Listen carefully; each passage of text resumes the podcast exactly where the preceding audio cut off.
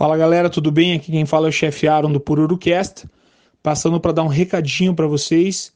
Esse podcast a gente gravou antes do período de quarentena, então o nosso pedido é para que vocês respeitem as recomendações, fiquem em casa sempre que possível para que possamos passar por esse período o mais rápido possível. O podcast a seguir foi gravado com o Felipe, ele é o cara responsável pela rede Green Dog e pelo ROG é um empresário curitibano com uma fantástica história de superação e nem sabíamos nós que haveria mais esse capítulo com essa parada. Então ele também precisa da sua ajuda para continuar a trajetória dele, apoiando ele, pedindo os lanches dele através do delivery, já que ele está em todo funcionamento. Não só dele, como de outros empresários da cidade, pois nesse momento a gastronomia curitibana precisa de vocês. Beleza, galera? Espero que vocês gostem do conteúdo, do podcast e curtam aí. Valeu! Pacundê apresenta Pururucast. Fala galera, salve rapaz! Tudo bem? Aqui quem fala é o Aaron. Estamos novamente com o Pururucast, o seu almanaque quinzenal de gastronomia. Aqui ao meu lado eu tenho ele, o famoso Milhouse da publicidade, Fabiano Campos. Fala Fabiano. Cara, eu estou impressionado com a tua capacidade de ser tiozão, velho. Tá de parabéns. Cara, eu Tá sou. parabéns. Eu tenho 30 anos, mas eu já me sinto com 60, cara. O que conta é a cabeça, cara. E aí, galera, sejam bem-vindos a mais um programa. Esse é um programa um pouco diferente, mas eu já explico para vocês como que vai ser. Antes disso, a gente tem um recado importante aí da Pacundê. Fala galera, tudo bom? Aqui é o Celotas do CastCast e eu tô aqui para te lembrar que esse podcast que você está ouvindo é uma produção da Pacondê. Pacondê é um selo que depende da sua ajuda para continuar com a sua programação e com a sua estrutura. Então acessa pacondê.com.br e ajuda lá com valores a partir de 5 reais mensais. Sendo apoiador, você pode se inscrever em sorteios exclusivos de todos os programas da casa. Lembrando que toda terça-feira tem CastCast aqui na Pacondê. Valeu! Muito bem, vamos nessa. Pessoal, é o seguinte, esse vai ser um programa um pouco diferente do último que nós fizemos. Ele não segue o menu do dia, então a gente não tem entrada principal e sobremesa. E sim, a gente tem um convidado muito especial para contar uma história pra gente. Eu tive a oportunidade de conhecer esse cara pelo Insônia. Se você não conhece, inclusive, ouça o podcast do Insônia, Insônia Cast, só procurar lá no Spotify e demais agregadores. E lá eu pude ouvir a história do restaurante desse cara, um pouco da história de vida dele. E aí, conversando com o Aaron aqui, a gente achou que seria uma oportunidade muito legal de ter ele aqui no, no Pururucast e contar essa história para mais pessoas também. Então eu tenho hoje aqui senhor Felipão. E aí, cara, como é que você tá? PH, né? Chamar de PH. Pode ser PH, Fechou. Felipe. Chama, eu atendo. Olá a Maravilha. todos, prazer estar aqui, um prazer o convite. Estou à disposição. Com ele não tem apelidinho? Ah, não, né? Respeito ao convidado, né, certo, Aaron? tá certo. Você não tem respeito faz tempo já. Não, cara, eu perdi o respeito. Bom, vamos lá. Cara, obrigado pelo teu tempo. Acho que no mundo cada vez mais caótico aí, o tempo está cada vez mais valioso. Você está numa fase, inclusive, que você está descobrindo isso. Você comentou com a gente em off em outro dia aí. E eu queria começar pelo começo, literalmente. Assim, é, hoje, primeiro, conta aí sobre você, é, os restaurantes, enfim, aonde você está atuando na gastronomia. E depois a gente vai lá pro começo para entender como é que tudo começou aí. Maravilha. Hoje eu sou empresário, tenho três marcas trabalhando em Curitiba. Green Dog, já há 12 anos, como cachorro quente. Tenho o Rog, que é meu filho mais novo, que está completando um ano e pouquinho a casa, que é uma sanduicheria.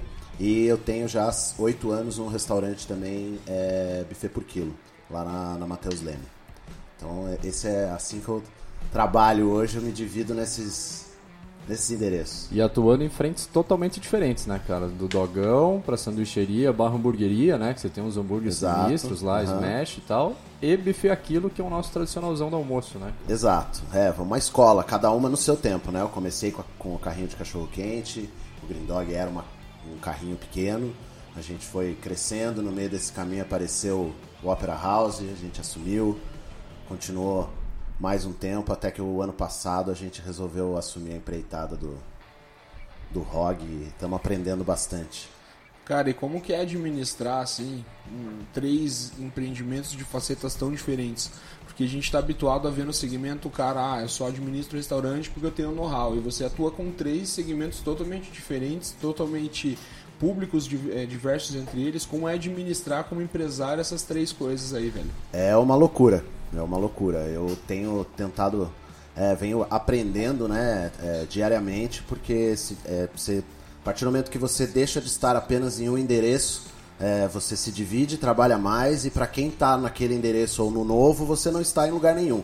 Então, né, é, a gente vai vai aprendendo a se dividir, se fazer, é, se, se atu- atuar naquilo que realmente importa. Ou a gente vai errando também, às vezes você acaba atuando naquilo que não, não, não deveria. Mas enfim, é, eu, hoje, no buffet por quilo, eu já quase não atuo, já faço bem mais parte estratégica e é o que eu tento ir para as outras duas empresas. O Green Dog já estou conseguindo fazer bastante parte da estratégia e no ROG eu ainda estou embolado no meio de campo, tentando sair do operacional para a gente poder conseguir também atingir e ficar fazendo só a parte da estratégia. Vamos chegar Legal. lá. E agora, estamos contextualizados, né? Esse é o presente. Mas, cara, 13 anos atrás, e aí? Qual foi o rolê? Como é que foi essa história, cara? Cara, eu sou de uma família. Meu pai é, é editor, né? Então eu sou de uma família onde PageMaker, CorelDRAW e diversos softwares, so- Photoshop e tal, era mato. A gente sabia fazer, nasceu sabendo mexer nisso. É, a gente fazia trabalho. Eu morava em São Paulo, então cresci fazendo isso. Minha área foi comunicação, acabei me formando em comunicação. É, estava trabalhando já no jornal, jornal Lari Pinhais. É, já tinha quase 4, 5 anos no jornal, eu já não me sentia mais feliz, já tinha explorado bastante parte da parte de é, designer gráfico, então desde a parte de arte até a parte de impressão e tal, tinha participado de tudo isso. Mas você E morava aqui já. Daí eu já estava morando Já aqui. tava eu, aqui. eu me mudei para Curitiba com 17 anos, Ah, em pode crer. 98. Pré-faculdade ali. Isso, exatamente. E daí eu cursei aqui, cursei, cursei jornalismo, cursei, fiz uma, uma, um rolê por algumas, algumas universidades aqui de Curitiba, mas eu fiz gestão da informação, fiz jornalismo, nenhuma delas eu completei e acabei me formando em comunicação empresarial. É, enfim, trabalhava no jornal, é, saía bem lá, estava bem até, mas eu não, não me sentia bem é, para continuar aquilo por muito tempo. Então eu, um dia no Superagui, briguei com a mulher, briguei com tudo, saí pra, pra praia pra dar um tempo e olhando pro céu eu, eu decidi que eu precisava trabalhar com alguma coisa que me desse resultado na hora, que me desse prazer e o tesão na hora. Só deixa eu fazer um parênteses aqui, cara, porque pode ter gente ouvindo de N lugares. Superagui é tipo uma ilha mega roteza, É maravilhosa, uma reserva, na verdade. né? É uma reserva de Mata Atlântica. É um Você não chega de ali- carro, só chega Não. de barco. É um pedaço intocado da Mata Atlântica. né? Eu fiz engenharia madeireira, então a gente conhece da parte ambiental lá. É um lugar maravilhoso. E vale a pena pra quem não conhece conhecer um pedaço da mata que é um é único, cara, é uma experiência única. Eu, pra mim foi revolucionário. Exato. Eu fui depois, voltei várias vezes, ainda volto algumas vezes. É, mas enfim, naquela noite eu decidi que eu precisava de alguma coisa mais imediata. Era legal o jornal, eu, eu tinha tesão naquilo que eu fazia, mas já não, não, não me satisfazia por completo. E eu falei, cara, vou começar, vou fazer alguma coisa. E eu decidi fazer fraldinha na mostarda, no- na chapa, com pão francês, em plena João Gualberto, na, no Juvevê aqui em Curitiba. E, cara, eu tinha um Monza hatch na época. Falei, cara, vou levar pro cara fazer, ele vai fazer uma chapa e tal. Eu vou construir isso aqui. E, cara, fiz todo o projeto e tal. No dia que eu fui entregar o carro pro cara, o cara me perguntou: e aí, que cidade que você vai pôr? Eu falei: aqui, Curitiba, ali na Mauá. Ele falou: irmão, na boa, você não vai pôr lá. Eu falei: como não, mano? Em São Paulo eu venho, a gente coloca de qualquer lugar, cara. Lá a gente vende tudo. O cara falou: não, olha, desculpa, aqui não vai ser assim, cara. Quer fazer, eu faço, mas no primeiro dia vão te tirar dali, cara. Segundo, terceiro, você já não vai estar. Aqui em Curitiba é só cachorro quente. E a partir daí, né, percebi que eu não, não estava tão preparado para essa área. Falei, cara, eu não fui nem ver legislação, então vamos começar do começo. E daí eu descobri que em Curitiba realmente só podia cachorro quente. E eu falei, cara, vamos fazer um cachorro quente, mas ele vai ter que ser diferente e vai dar para comer sem salsicha. E isso era em 2000 e... 2006 Seis para por aí. 2007. 2007. Ah, Fervia a ideia na minha cabeça de 2006 para 2007. Só de o curiosidade. Foi, foi, a Superagui foi em dezembro de 2006. Ah, pode crer. E a história da fraldinha na mostarda, de curiosidade total, assim. Da onde veio? Já tava rolando ou era assim meio que o começo? Porque hoje em dia tá esta- estabelecido, né? Fraldinha na mostarda. Cara, eu naquela não, época, cara. eu não sei te Você dizer lembra? porque assim, ó, eu tinha acabado de chegar em Curitiba, né? Eu tava curtindo e tava aprendendo a fazer churrascos. Eu era sou paulista e pra mim, até 2000 ali, churrasco se fazia com hambúrguer da... Da marca famosa, daquela marca famosa. E, enfim, e, não, não, não pela marca, mas tô falando, não, não, eu era acostumado com coisas industriais. Padrão, não, não né? era o meu padrão, ou era picanha ou era alguma outra coisa. E, enfim, e daí eu comecei a aprender com os curitibanos a fazer churrasco.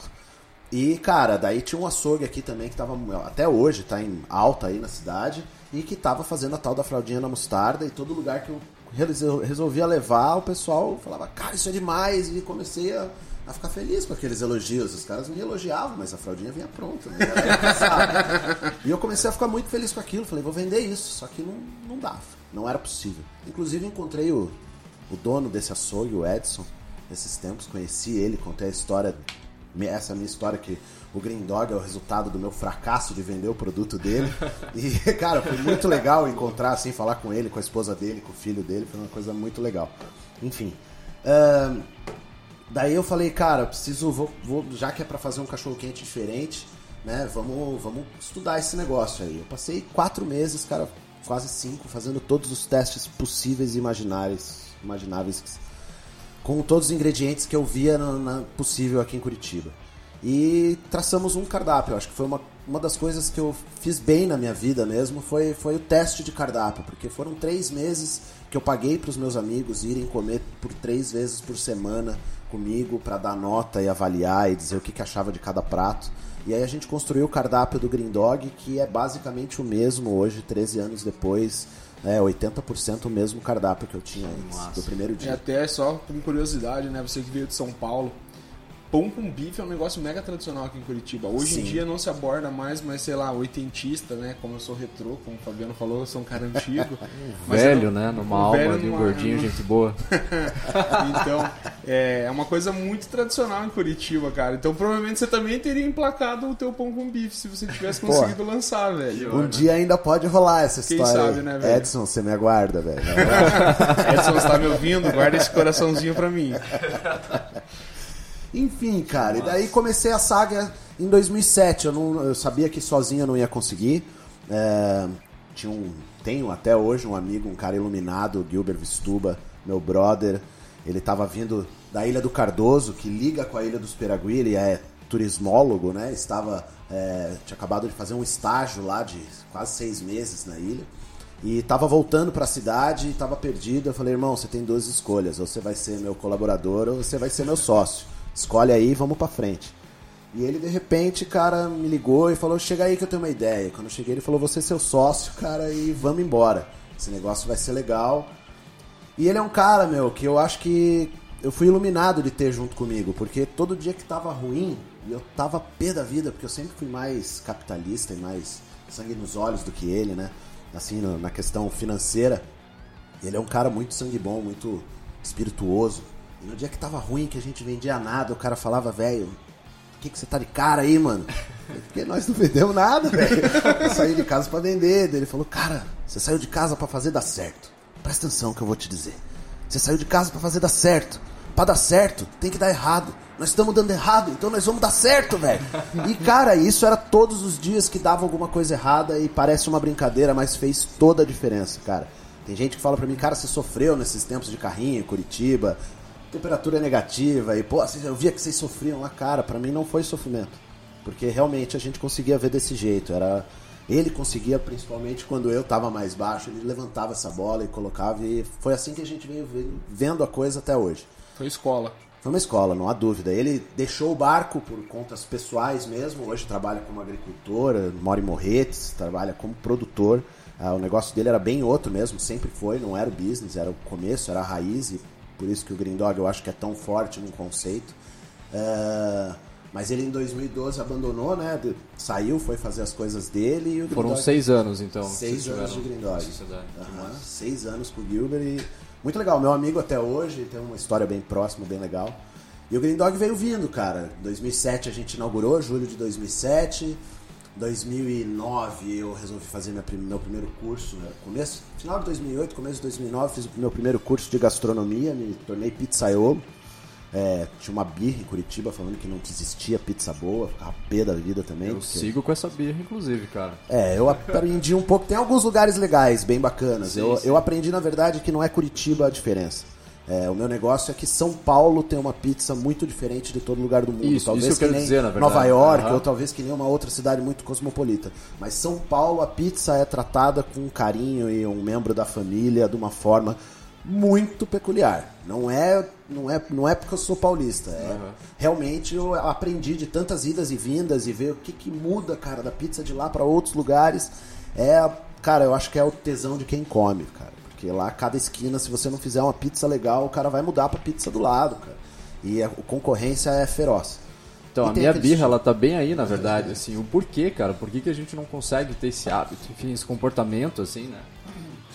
A gente tava discutindo recente até sobre isso, mas enfim, é, gastronomia é foda, né? É a gente foda. vai indo pra parênteses, Gastronomia é assim, feito né, não cara? só por quem faz, cara. Quem É, come É faz toda a falar, velho. diferença, Assim, a gente tem cara. que pensar e contextualizar que em São Paulo o público é exigente. É é e diferente. qualquer coisa, sei lá, pega pão na chapa. O paulista considera o melhor pão na chapa dele, cara. Sim. E eles fazem, você tem vários perfis, e tem a pizza, e tem o pastel de feira. Então, A gente São tende a ser Paulo é bairrista, diverso. né? Sim, e eles são a ser- craques nisso. Eu acho que é. entre isso é uma disputa entre eles e a gauchada, porque a gauchada também, o melhor churrasco é o meu, melhor isso é o meu, o melhor chimarrão. Mas eu aprendi carne em Curitiba. Eu acho que Curitiba tem muito valor, cara. É muito legal. E é, cara, você vai- é que nem eu disse, a gastronomia é feita por aquele que come também. Com certeza. Então, cara, não adianta eu ter a melhor pizza de São Paulo aqui se o curitibano não come, cara, se não é isso que ele quer. E não adianta eu levar a melhor pizza de Curitiba pra São Paulo se o paulista também não tá disposto a comer aquilo. Eu, por exemplo, meu purê de batata, quando eu criei o Green Dog, era um purê de batata de verdade. Todo dia eu fervia as batatas, colocava manteiga, fazia com o próprio punho. Cara, era o maior trabalho, mas era um tesão fazer, porque, cara, purê de batata ninguém faz aqui em Curitiba. E daí, na primeira vez que eu resolvi pegar um, um relatório de ver quantas pessoas pediam pra tirar ingrediente, qual era o ingrediente que mais pediam pra tirar, Purê de batata. era o purê de batata, cara. Não E é daí, do assim, perfil do consumidor. Não era o nosso perfil, e daí eu fui tornando cada vez, eu fui testando, fui tornando o purê de batata cada vez mais molenga, e cada vez mais uma maionese, mais um creme, e foi cada vez o pessoal gostando mais e pedindo pra substituir a maionese. E hoje o meu purê de batata é um creme de batata. Né? Serve muito pra vegano, porque eu também atendo vegetariano e tal. Mas é, ele foi pegando, foi, foi se transformando na cidade. Tanto que às vezes vem paulista comer green dog e fala: caramba, você escreve purê no cardápio e não tem purê.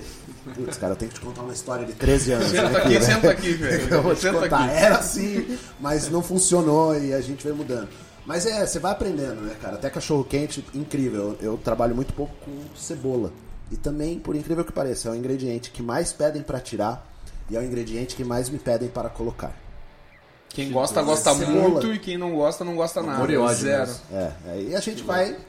Daí cria um sanduíche do mês com cebola, regaça de vender e vambora. Legal.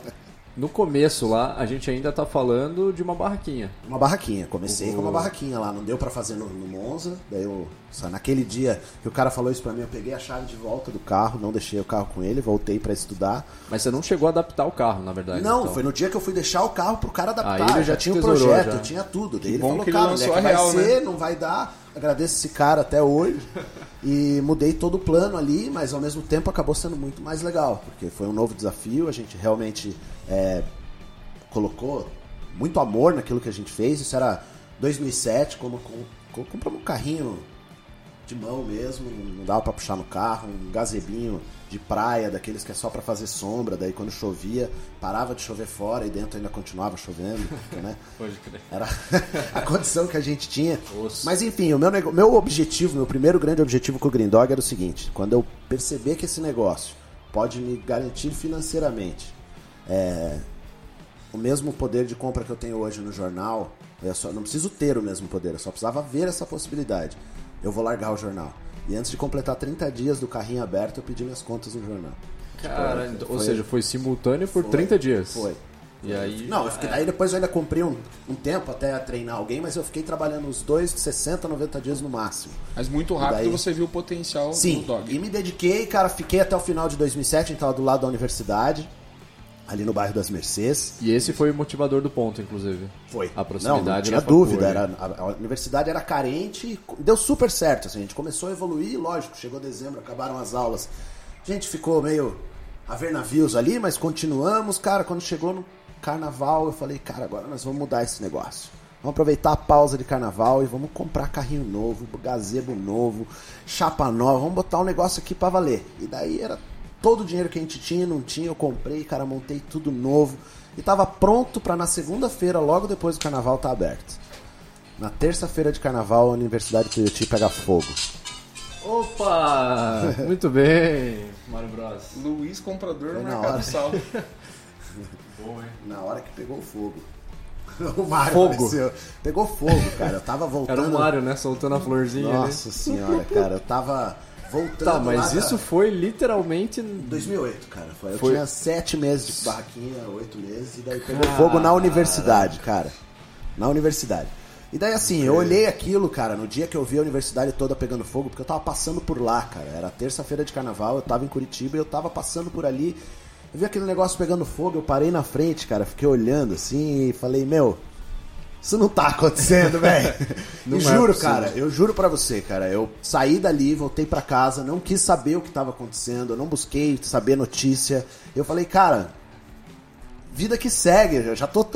Meu plano pra esse ano tá feito, cara. E daí, cara, quando chegou segunda-feira, não tinha mais nenhum estudante. Eu abri com tudo novo e nenhum estudante na universidade. Nenhum. Tipo, todo Cara, mundo. O único cara que tinha ido lá, que tinha ido buscar documento e tal, parou pra comer e falou: rapaz, parece que o campus novo lá tava pronto, esperando a gente, velho. Porque, cara, tá todo mundo acomodado, não esperem voltar, porque ninguém vai voltar pra cá. E eu, naquela dúvida, fui querer entender o que tinha acontecido. Percebi que tinha pego fogo na universidade toda e, cara, ainda de birrento, ficamos mais três semanas lá. Vocês continuaram lá ainda, Continuei cara? por três semanas porque eu era muito, sou um cara muito teimoso, velho. E continuei por três semanas e meu sócio falando, cara, a gente tá perdendo tempo aqui. Vamos procurar um outro lugar, vamos ser felizes em outro lugar. Eu falei, ser feliz em outro lugar nada, cara. Mas acabamos de investir tudo, cara. Eu mudei, larguei tudo, vai ser aqui, cara. E daí um belo dia tava eu, ele e mais um amigo nosso que ajudava a gente.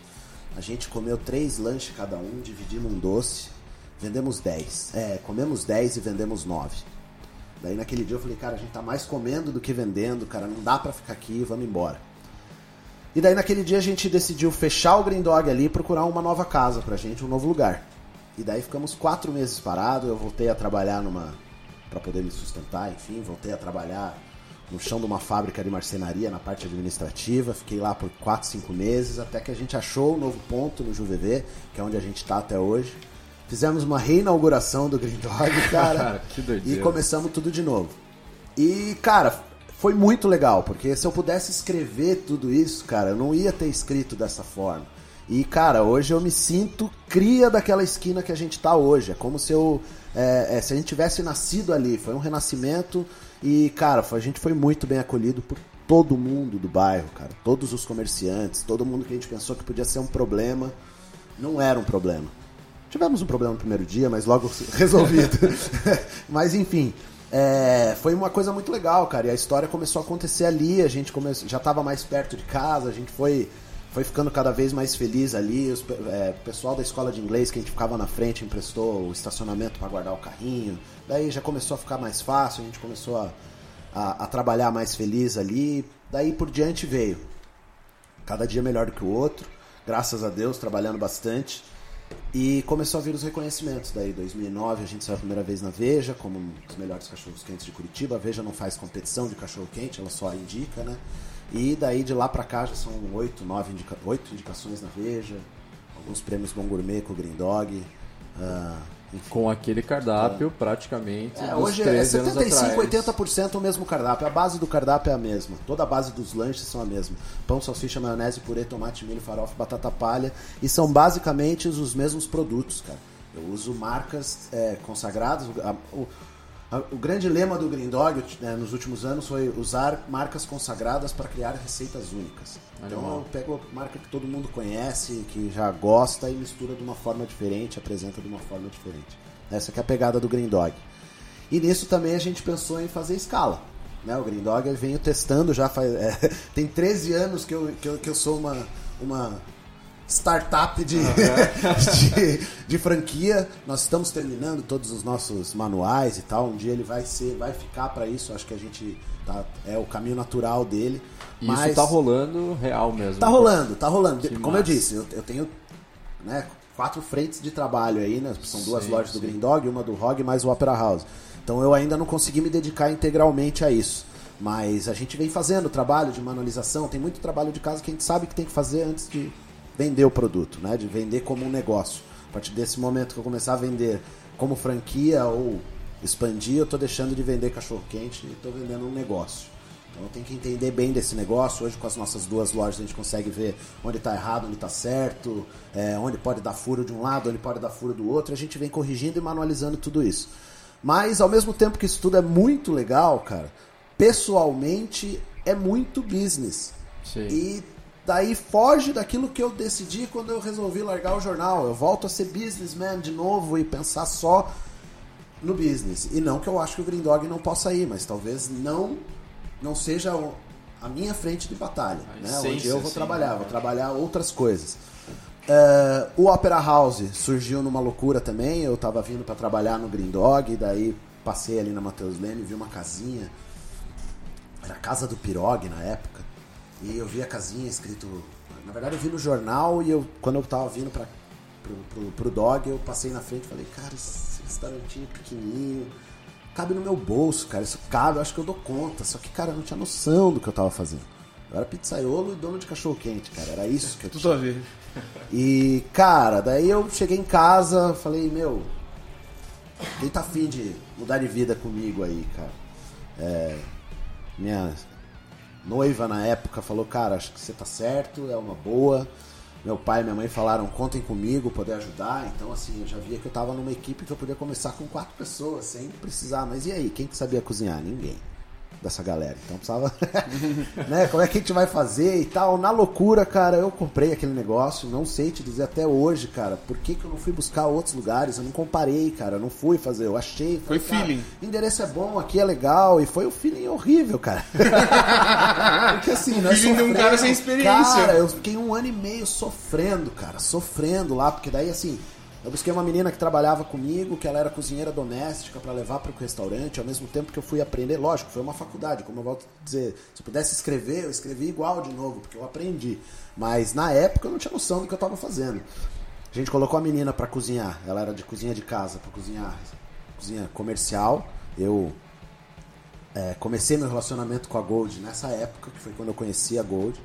E, enfim, é, cara, é bem diferente, né, cara? Você pegar uma comida caseira, começar a vender e começar a ver que, cara, a galera gosta, vem aqui comer, mas você não tá tendo lucro nenhum, cara. E até você perceber onde é que você tá errando, o que, que você tá fazendo. Cara, eu falei, cara, o que eu sei fazer é pizza, eu vou fazer uma pizza aqui. É isso que eu tenho que fazer. Daí comecei, cara, fiz todo o projeto de novo.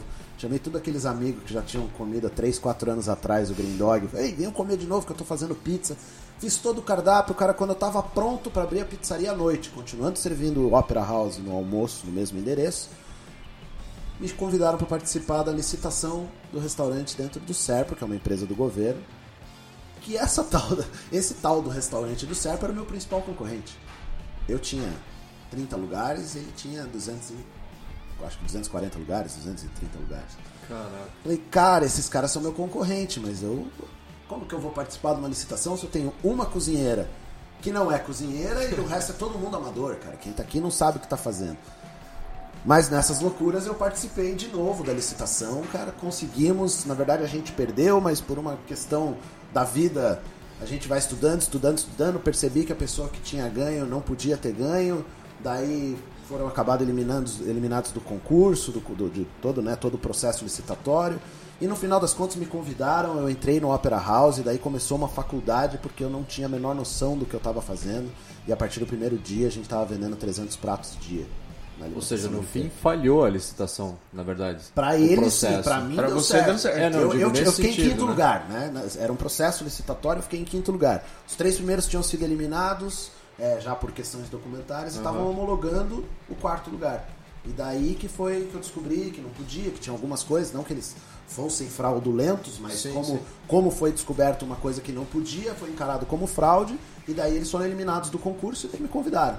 E daí eu apareci numa questão assim, cara, vamos abrir, vamos, não pode, acontece, consegue. Provei que eu consegui abrir, cara, e a gente começou numa batalha, conheci outros anjos, Vera que tá comigo até hoje lá, pilota a nossa cozinha. É, fui conhecendo outras pessoas e, cara, a gente começou lá É, eu tinha um primo meu como sócio na época também, me ensinaram bastante, tanto ele quanto a Vera. A gente começou e ali um ano, um ano e meio depois a gente estava vendendo 600 pratos dia e aquilo para mim é questão de volume, questão do que eu estava fazendo. Eu falei, uau, cara, não sei, eu realmente não sabia contar como eu tinha chegado até ali como isso tudo tinha acontecido. Mas era uma comida barata, a gente estava fazendo com bastante amor e estava acontecendo, cara. E assim foi, até que terminou o contrato e eu por essas coisas da vida de novo, eu entrei, participei de novo, fiquei em terceiro lugar de novo e os dois primeiros lugares foram eliminados. Nossa, eu estou de de novo sacanagem. lá. Falta mais dois anos para terminar esse contrato. Assim, é, tem o lado bom, o lado ruim, né? Quando muda contrato, fica o restaurante fechado e tal. E hoje eu tenho um sócio lá, que eu digo Melo. Ele toca, a equipe é maravilhosa, fantástica, gosto muito, me sinto muito bem em casa, mas não preciso estar na frente de batalha. Mas concordo que se, não, se eu não tivesse enfrentado aquilo, talvez eu não fosse metade do que eu sou de conhecimento de gastronomia. Ali foi uma injeção, uma, uma imersão, como se tivesse me jogado dentro da fritadeira e eu fiquei me batendo lá, pururucando todo até conseguir sair. Porque, cara, é uma loucura. E eu via que percebi a diferença de quem se diz chefe. Não, e o louco do, do business que você tava falando, que é isso, né? O ideal é o planejamento, é você realmente dedicar horas não e indico, horas hein? e preparar. é, então, mas assim, muitas histórias que a gente ouve acabam sendo do aprender fazendo, né, cara? No fim, pra você foi 100% isso, Foi. né, bicho? Foi, que nem eu disse, eu fui abençoado, hoje eu vejo que fui abençoado ter outras pessoas que me ensinaram, estavam do meu lado nesse momento. Mas foi uma loucura. É, você mexer com o buffet por quilo, e que nem eu te disse, você perceber é, toda, essa glam- toda essa gourmetização que tem o glamour em cima do chefe de cozinha, e você vê uma mulher de 1,60m, cara, com amor no coração, cara, virando panela de 30 kg de arroz, cara, hidratado já e sem chorar, e fazendo comida para 400, 500 pessoas com sorriso no rosto, falando doce com cada um dentro da cozinha, e no final do dia, estando feliz, perfumada, saindo bacana. Cara, são coisas que você olha e você fala, rapaz, esses, esses caras que acham que são chefe de cozinha não sabem o que é. E aí eu fui me colocando cada vez mais no meu lugar. Chefe de cozinha não é um cara, né? Meu chefe de cozinha é uma posição que se ocupa. Exatamente. E, cara, eu dentro do meu próprio restaurante Opera House, eu nunca fui o chefe de cozinha lá dentro. Porque os dias que eu tive que tocar aquela cozinha sozinho, era um desespero eu pedindo pra sair. Falando, quando é que volta quem toca isso aqui? E é- faz diferença, eu não tô falando que... É, é, se também pegar uma pessoa que toca uma cozinha de 300 e jogar pra uma cozinha, talvez, toda... Glam, é, toda Contemporânea, minimalista. e tal, talvez ela também vá se bater Sim. um tempo e tal, mas é, é bem diferente, né, cara? Você percebe a raiz da comida e quem tá ali todo dia faz o negócio acontecer. É, eu e o Fabiano a gente conversa bastante sobre esse tipo de coisa, né? Porque a gente tem uma visão muito construída por programas de TV, os reality Sim, shows aí sim. construíram justamente essa visão glamorizada. Mas sei lá, isso é um 1%. É 1%. É legal pra caramba. Não, é mais. Não- eu não tiro os méritos, eles Sim. têm muitos méritos. é, são as pessoas que pensam a comida de outra forma, com contemporaneidade, pensam Exato. tendências. Mas eu digo assim, 99% é, são, a- são as, as donas Marias da vida que cozinharam, que é, vieram sem curso, que aprenderam, Exato. que fazem com amor, com carinho, com dedicação.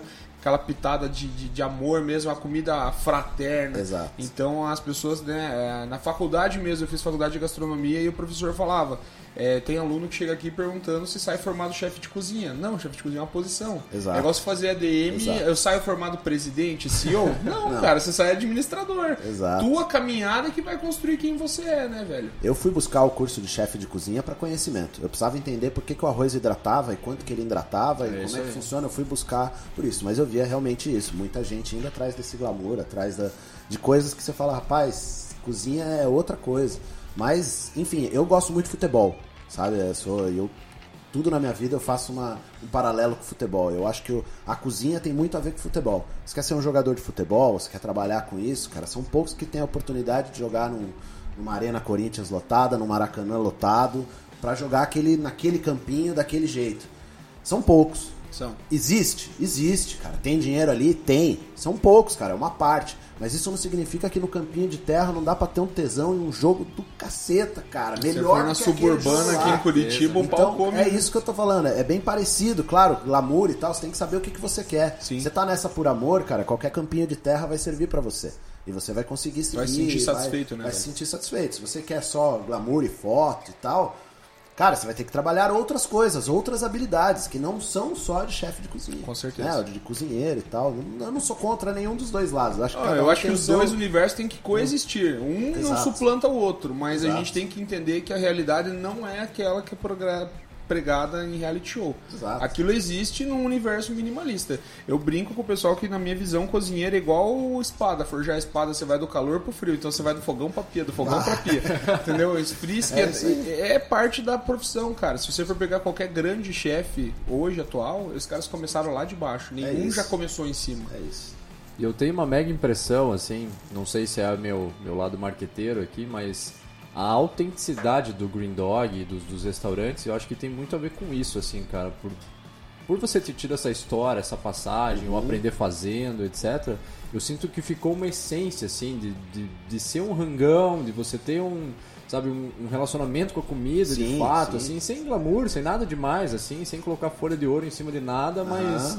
É, sei lá, real, verdadeiro Isso. mesmo. Foi, assim, foi da onde autêntico, surgiu, né? Os sanduíches surgiram da gente comendo, a gente foi buscar o sabor, né? Foi assim que a gente surgiu. Lógico, é, eu sou um defensor do estudo e da técnica. Sempre, eu acho que, claro. cara, não é porque eu aprendi fazendo na marra que eu não vou entender por que, que faz uma reação de Maillard ou o que que tá acontecendo. Eu sabia que a casquinha do pão era mais gostosa. Quer dizer, eu achava que era. Com estudo eu tenho certeza de que ela é e o porquê que ela é. Então eu defendo o estudo 100% do tempo.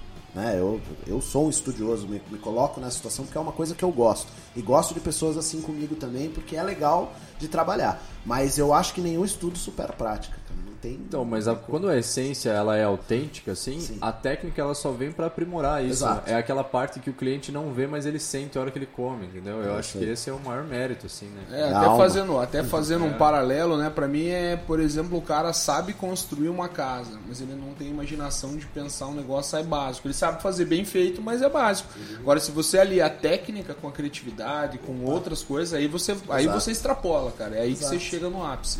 É, o- então, nessa parte da história a gente vai chegar do porquê que eu criei o ROG.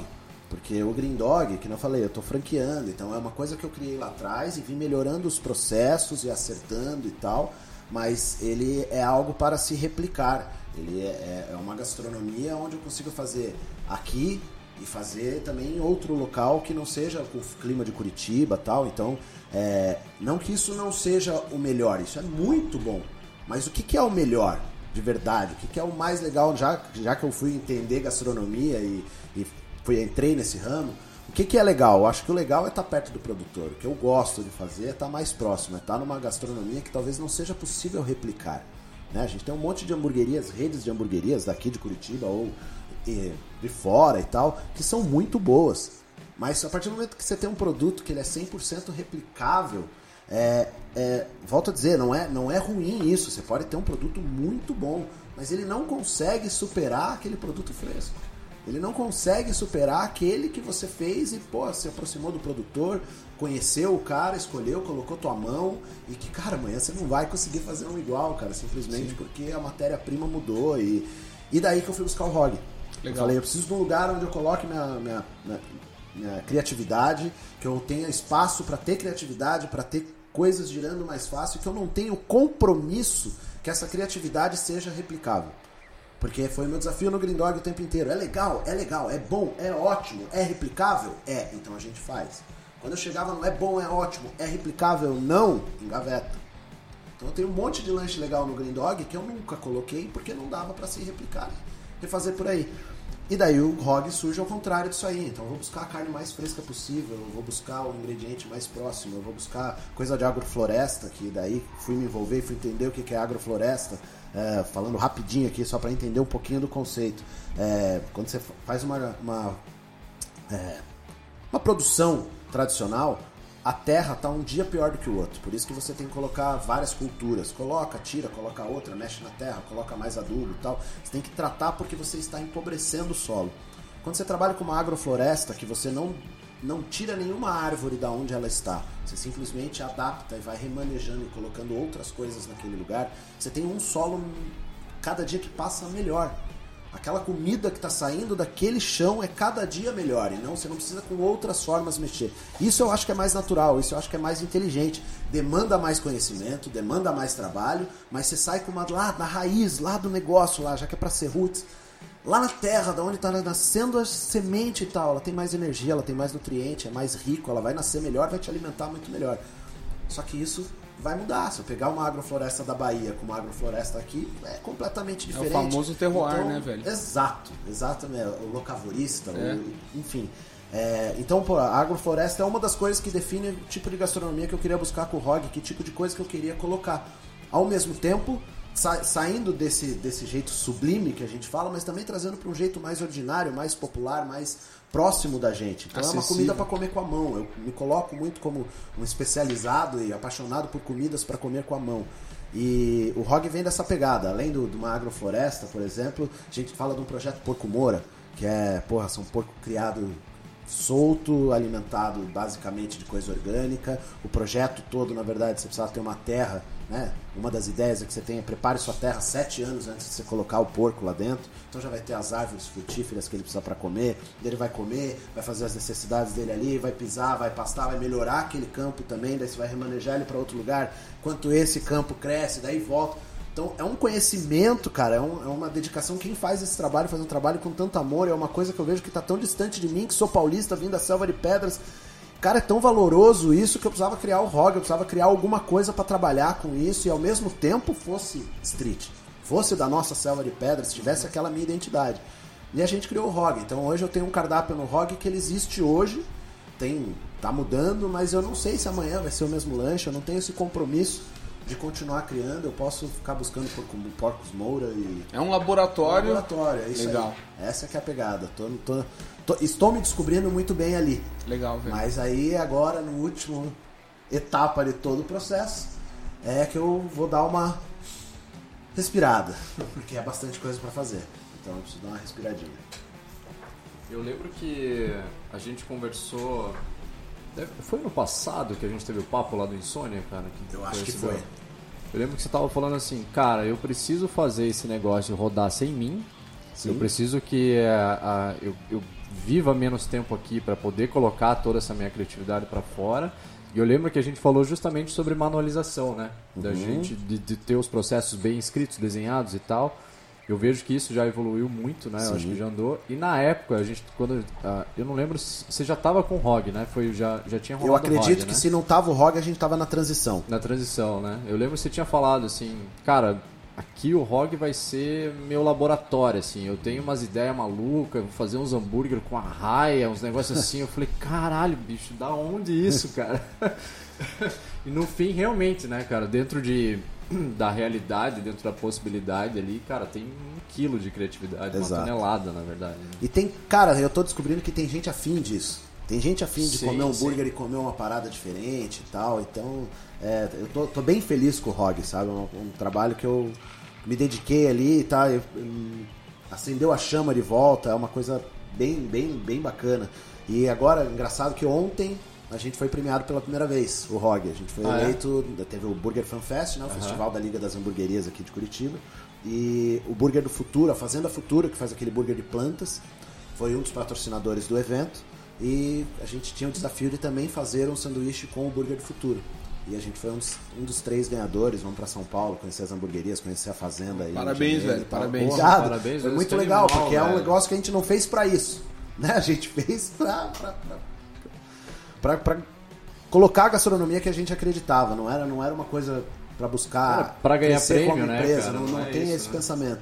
Mas que legal, tem gente querendo isso, né? Um mercado que muita gente, pô, é o mercado do burger aí, cara, pra onde vai? Porque agora todo mundo coloca uma faca, um monte de onion rings, cheddar escorrendo e tal, pra onde vai? Eu falei, cara, vai, tem um monte de gente que ainda quer comer cheddar escorrendo com cebola e isso é bom pra caramba. Só por isso que, que tem esse fervo todo. Só que existe uma adaptação no mercado? Óbvio que vai existir. Tá amadurecendo, Olha- né, velho? Olha pra fora que a gente vai ver quem como que está acontecendo. Nossa, a gente está falando de hambúrguer, temos que olhar para o mercado americano, eles são referência.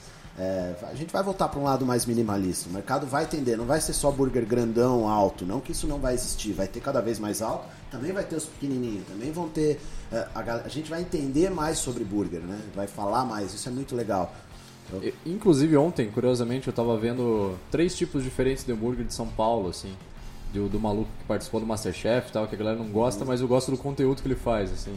E aí eles estavam visitando Pérez lá em São Paulo, Animal. que é um resgate do Animal. passado, né, cara? É, é muito louco esse movimento, assim, porque...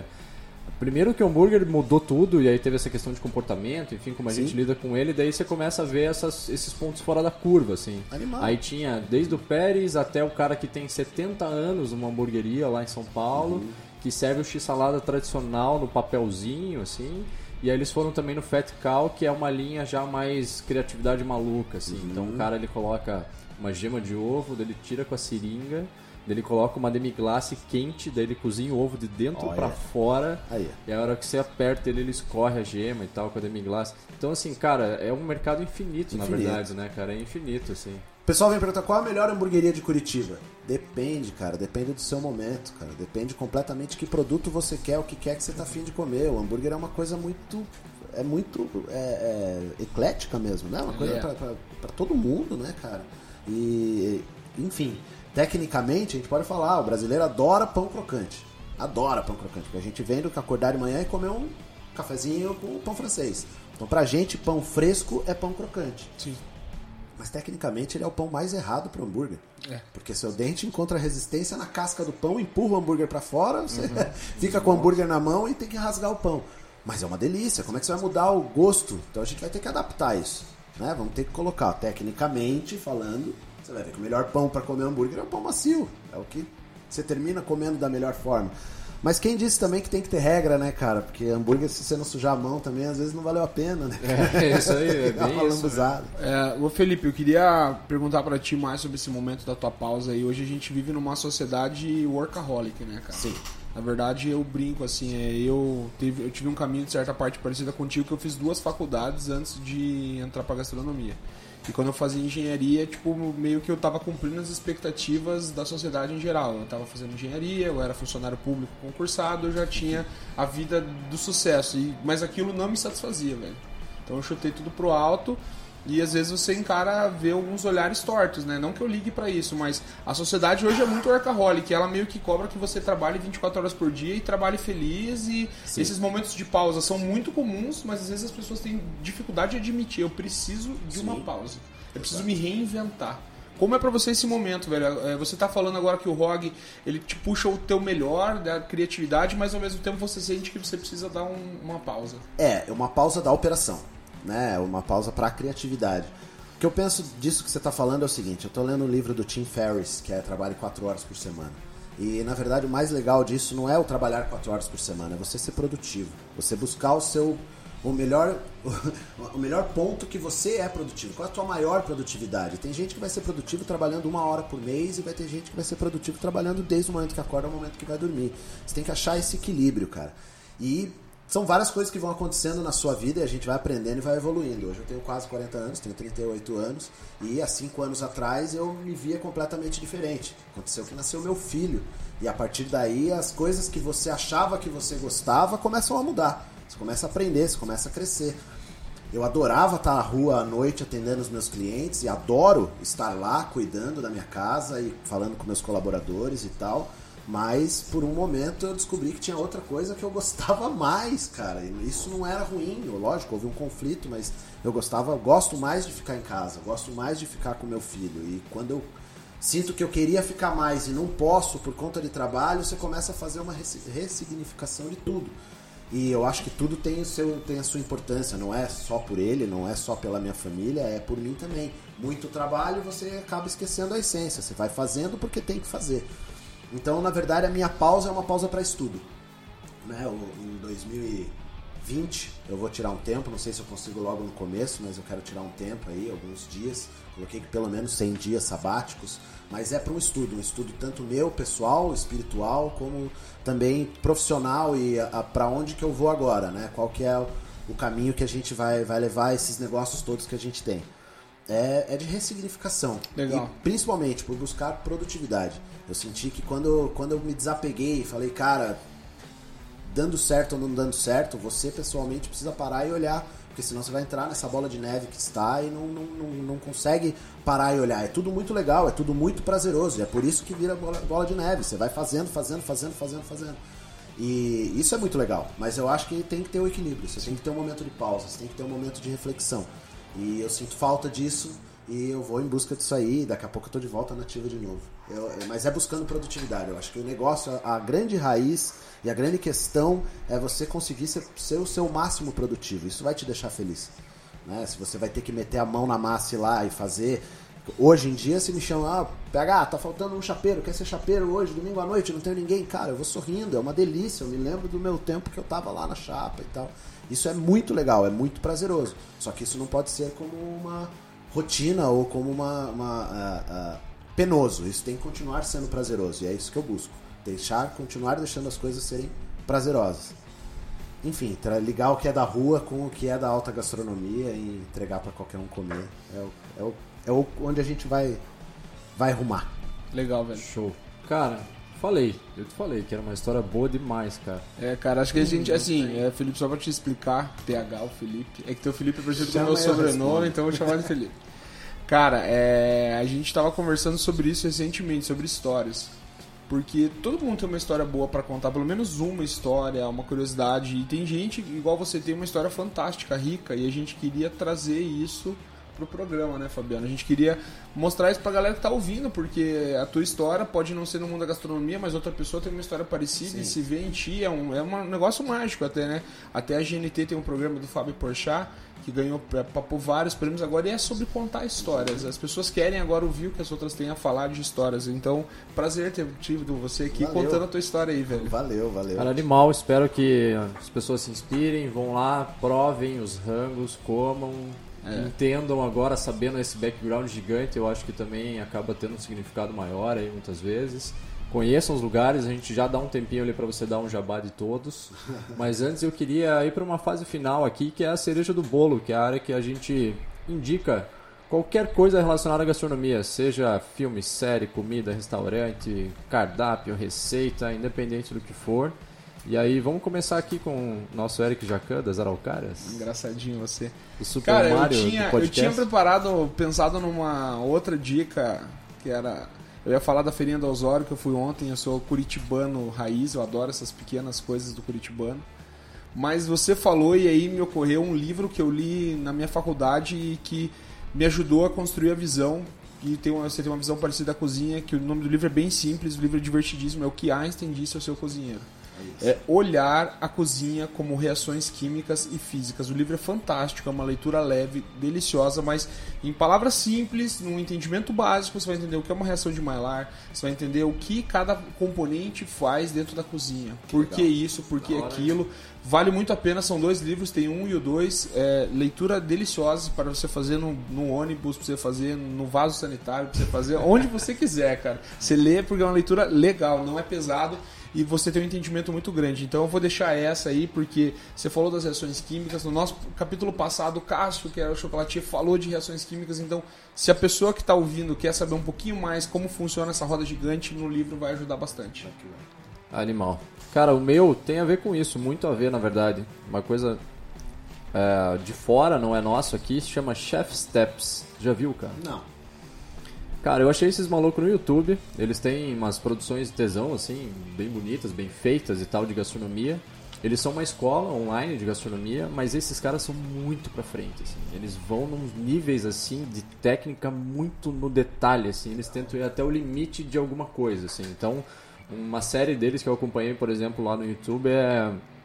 Eles queriam fazer é, costelinha, é, é, smoked, né? Só que pra quem mora em apartamento, assim, como é que você resolve isso dentro de casa? Como é que você faz isso indoor? E aí, cara, eles fazem um processo, eles colocam a carne no sous vide, deixam um tempão, eles fazem um hub e tal, blá blá blá. E eles chamam os caras que são os pitmasters, assim, que eles têm um canal gigante também no YouTube, que fazem tudo isso outdoor. E aí eles colocam frente a frente, entendeu? E aí? legal. Tá bom o rango, não tá, deu certo, não deu, compara, deles olham é, o anel que fica por fora e Cara, tal, da defumação tá chegando muito forte. né, cara? Exatamente. Aqui pra gente é o caminho, né? A gente tava Sim. falando de burger, defumação é um caminho. Também é outro caminho, né? fortíssimo, Muito legal. Gente boa em Curitiba fazendo no Brasil. também. Então, e aí esses caras, eles são nesse nível, assim, um beef Wellington deles, assim, é medido no milímetro, assim, para eles entenderem o melhor do processo, e aí tem os cursos, eles desenvolveram, é, eles usam muito sous vide lá nas técnicas que eles fazem, eles desenvolveram um equipamento, assim, que tem um imã na base, que você põe dentro da panela, ele tum, gruda na panela, para você ter em casa um, um que você controla pelo aplicativo, e assim, o, o primor do, do trabalho desses caras é que assim, você vai fazer, sei lá, um- uma carne no sous. E aí no aplicativo eles gravaram um vídeo animal lindo da carne, daí você corta e aí você vê o ponto. E aí você sabe a temperatura que você tem que colocar para chegar naquele ponto. Ah, eu quero outro ponto. Tem um outro vídeo deles cortando a carne, mostrando o ponto. Cara, é, é um nível assim absurdo. E o que me interessa muito disso, na verdade, é a criatividade. É entender mais o processo e aprender um pouco mais, assim, mas eu que não sou cozinheiro profissional, que não trabalho com isso, assim, pra mim é ver os caras fazendo com um tesão gigantesco, assim, o que eles estão fazendo e indo justamente nesses pontos, assim, explicar as reações, o porquê que acontece, como funciona. Então, ah, quem quer- quiser fazer os cursos, assinar o Premium Pass deles, o site é chefsteps.com, mas no YouTube tem uma infinidade lá de coisas criativas e legais e diferentes que eles fazem. É só pesquisar lá por Chef Steps. Animal, cara. E aí, fechamos então, PH. Vamos lá, eu vou Qual mandar que é logo um tua? combo, cara. Vou mandar um combo. Boa. Você falou que podia ser qualquer coisa, vou mandar um combo. Vamos lá. Ah, bom, primeiro livro, já que você falou de um livro, vou falar um livro também, é isso que eu acabei de falar, o Trabalho 4 Horas por Semana, do Tim- Timothy Ferris, tá? Ele é um cara bem diferenciado aí, pra você ter uma noção, falando um pouco de produtividade, ele é um cara que foi estudar o Muay Thai, na, se não me engano, na Tailândia, e ele foi campeão tailandês de Muay Thai. Ele você acha que ele bateu em alguém? Não, ele não bateu em ninguém. Ele descobriu na regra que se você jogasse seu, seu adversário três vezes para fora do ringue, ele estava automaticamente eliminado. Ele foi campeão tailandês de kickboxing desse jeito. Algum juiz ficou feliz? Não, mas ele foi campeão. Depois mudaram a regra. E daí segue, ou seja, na produtividade o cara é fantástico. Foi campeão de, de tango também. Ele tem a, a história desse cara é muito engraçada. Ele é meio americano, é, tempo, tempo é dinheiro, mas quando você deixa sai do preconceito do tempo é dinheiro para pensar em algo é, capitalista e olha que na verdade ele tá te falando justamente ao contrário. Ele te coloca que a primeira ri- grande riqueza que você tem é seu tempo e daí entrou num discurso, era a música que eu queria escutar. É, você vê que não é só capitalista, ele está falando de qualidade de vida. Então a primeira dica é essa. A segunda, as duas outras dicas que eu vou dar é de dois lugares para frequentar aqui em Curitiba. Ah, a primeira é do meu amigo que acabou de inaugurar, do André Piontek, o Kitsune, a Kitsune na verdade, que é a raposa. É, ali na Mateus Leme, não é, não é bem na Mateus Leme, é na esquina, quase na Mateus Leme, ali no AU. Não vou lembrar qual é o nome da rua ali.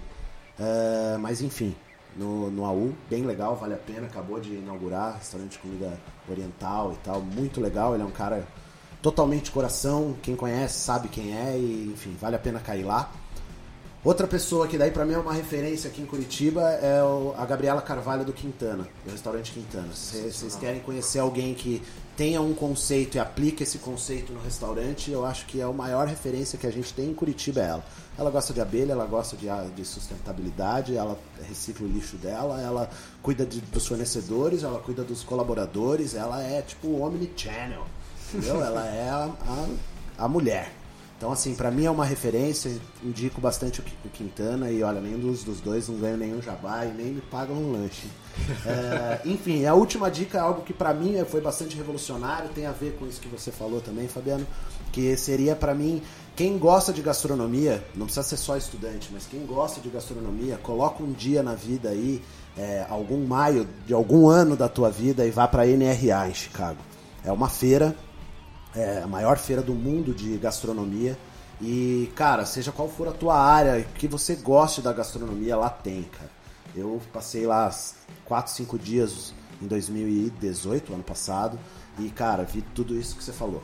Tudo que você falou de técnica e tal. É, cada um. Cada termômetro novo que tem, cada forma de aplicar a técnica, se você quer ser um cara de técnica, se você quer ser um cara que quer colocar gestão acima de tudo, tem a área só de gestão e de toda a parte de é, é, tecnologia, tem toda a parte de, é, de gastronomia tradicional, então, pô, a pizza, tudo que você imaginar vai ter, to- to- toda a área, né? De toda a parte da comida e tem principalmente a parte de inovação. A parte de inovação é algo que você sai, é, cara, a cabeça sai de outro jeito. Você pensa a gastronomia de outro jeito. Eles têm diversas palestras que falam da cozinha do futuro, como que vai ser no futuro, é, o que é que a gente vai enfrentar. E, cara, isso é, é coisa que a gente só, só espera o tempo passar que vai chegar aqui, entendeu? De pagar a conta com com sorriso, com um robô virando hambúrguer na chapa, porque ele tem um leitor de laser de saber qual a temperatura lá dentro, então nunca ele vai errar o ponto. Ah, enfim, tem toda essa parte também, eles te mostram que tem coisa que a tecnologia não entrega, que é o calor humano. Então você vai precisar tendo uma mente pensando por trás e tal. Isso é muito legal, cara, muito legal, muito inspirador. Eu, em 2018, numa cidade que nem Chicago, que é completamente conservadora em diversos aspectos, né? é, tinha palestras de cannabis na culinária. E é uma coisa demais, que, né? que tá. E assim, é, fugindo de todo e qualquer preconceito da, da maconha fedida que nós temos no Brasil e assim, é, nos Estados Unidos é uma outra realidade, já que eles estão tratando isso, cara. Você pensa que é uma.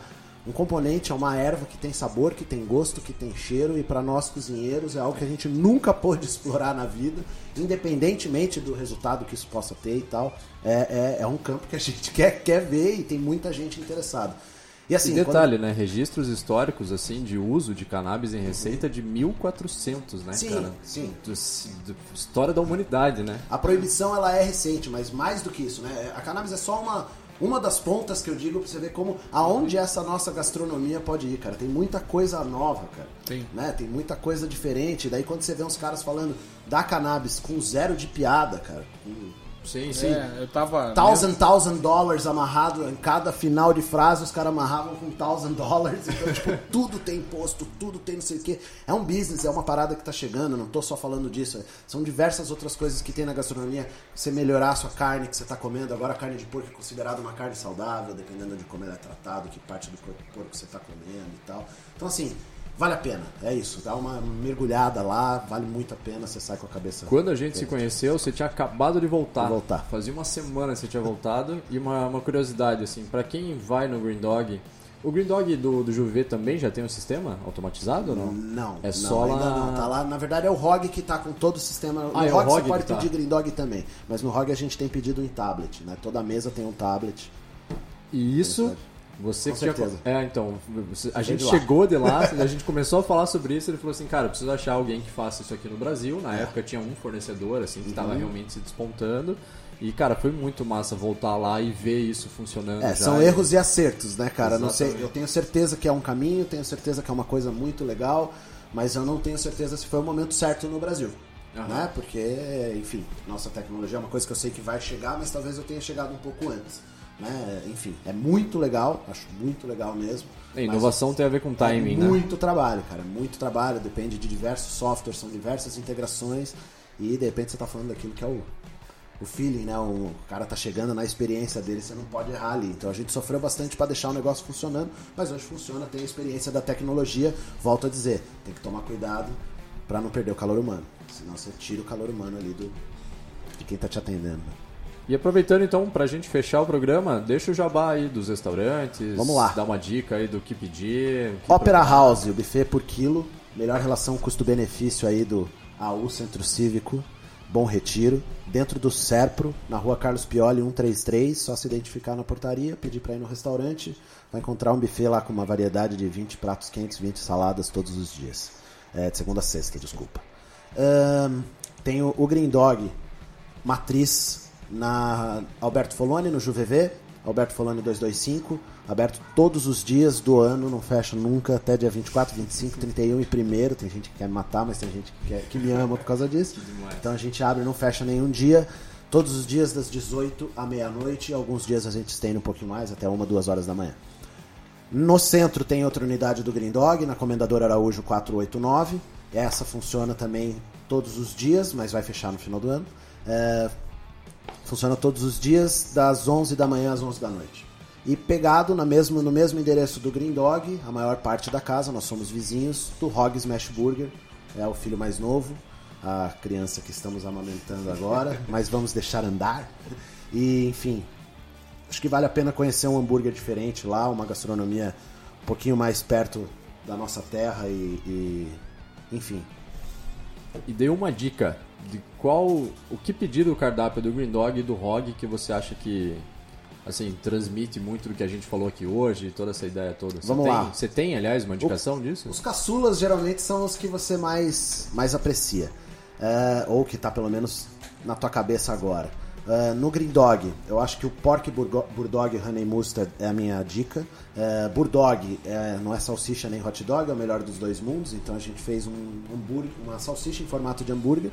É, o- esse Pork Burdog ele é feito com carne suína, com limão siciliano, com raspas de limão siciliano também e com salsinha e pimenta. Então é algo bem artesanal, a gente que faz, e daí ele corrige toda a acidez e a gordura com uma mostarda com mel, o catupiry cremoso e gorgonzola para dar uma potência no sabor. Então é, é um lanche para mim é o mais correto. Você do trouxe um pra gente? Tem aqui pertinho, né? Vai abrir, cara, agora. Rolamos ali. Abriu. E do ROG, cara, eu vou. eu vou falar do Brie Dream. Foi minha, minha, minha criação. Apesar do, do Holy Smoke ter ganhado a, ter ganho o prêmio, é, eu vou falar do Brie Dream. Brie Dream ele é, é um sanduíche que eu pensei visualmente nele, além de ser. Eu sou apaixonado por queijo brie, queijo camem- camembert e tal. é, e eu queria fazer isso empanado. E eu vi que te, descobri, né, em Santos tinha ganhado o Kamen Burger como um dos melhores burgers do Brasil e tal. E eu falei, cara, eu preciso comer esse negócio e eu não tava indo pra Santos, eu falei, eu vou fazer. E cara, a partir daí eu comecei um outro estudo e falei, cara, tem que ser muito mais minimalista. Tem que ser pão, carne, queijo e molho. Que ser pão, carne, queijo e molho. Eu vou fazer um special sauce todo artesanal também, é, que é um molho com pepino. É, fiz um queijo brie empanado, porque daí quando ele chega na mesa, ele chega mais alto que o hambúrguer, ele chega triangular em cima de um hambúrguer redondo. Eu, eu acho aquilo fantástico. Você vê, aí, você vê o smash, você vê a casquinha, é, isso me dá uma vontade de comer com a mão, me meter ali, me lambuzar, e você não tem como não se lambuzar comendo aquilo. Cara, eu só acho um que parênteses porque é genial, eu não tinha sacado na verdade. Ele é um triângulo pra você realmente poder enxergar ali a hambúrguer. reação. Porra, que demais, velho. A ideia era isso, porque se eu, você coloca um camembert, ele já é redondo. Ele tampa inteiro, tapa, né, você- cara? E a ideia é, cara, e como é que eu vou É comer? Vai isso. faltar queijo em algum momento. Não, espreme aí que vai sobrar queijo em todos os momentos. Essa é a ideia, ele é, o- é um... É, é a minha criatura, talvez, preferida hoje, é o, é o Dream. Porra, animal. Bom, fechamos então. PH, mais uma vez, muito obrigado pelo seu tempo, cara. Eu acho que foi Isso. animal. Espero que quem ouça o programa aí também goste. É, nos acompanhe nas redes sociais. No momento que eu tô falando isso, elas não existem. Mas assim que Exatamente. o programa for lançado, a gente já vai ter isso tudo organizado. Hoje não, mas quando você ouvir esse programa, elas já vão existir. Olha que legal a magia. Exatamente. Então, hoje não, mas hoje sim. Exatamente. Literalmente, né? Então, sigam a gente nas redes sociais, acompanhem a Pacundê. É, fiquem ligados para N outros programas. Esse aqui foi um formato diferente, a gente inventou de improviso, para falar a verdade, justamente por conta de ter essa boa história e essa disponibilidade do PH e vir conversar com a gente. Mas tem muito mais papo.